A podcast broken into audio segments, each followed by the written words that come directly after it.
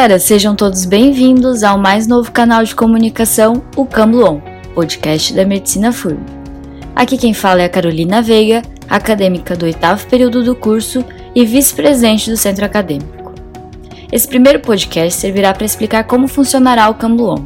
A ideia é termos, junto às ligas acadêmicas de instituições da MedFurb, Camblu, Atlética e FMSA Brasil FURB, um canal de informação e entretenimento aos acadêmicos e profissionais da área médica. Os assuntos que serão discutidos estão relacionados a conteúdos médicos para que possamos promover o aprendizado em mais um ambiente.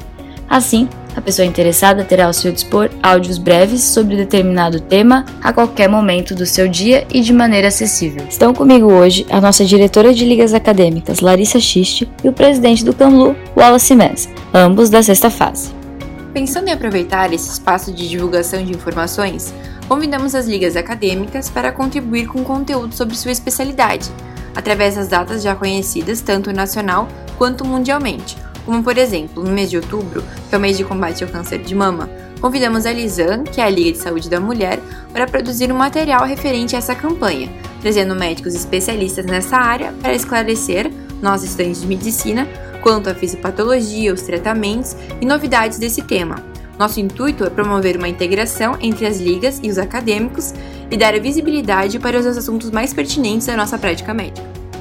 O podcast Cambuão será um veículo de comunicação entre o centro acadêmico e os alunos, onde divulgaremos as principais pautas debatidas nas reuniões do Camblu, atualizações sobre a universidade e o curso, nossos eventos e programas de apoio ao estudante bem como abordaremos temas mais amplos ou que não se encaixam em nenhuma liga acadêmica, como por exemplo o Dia Mundial da Saúde.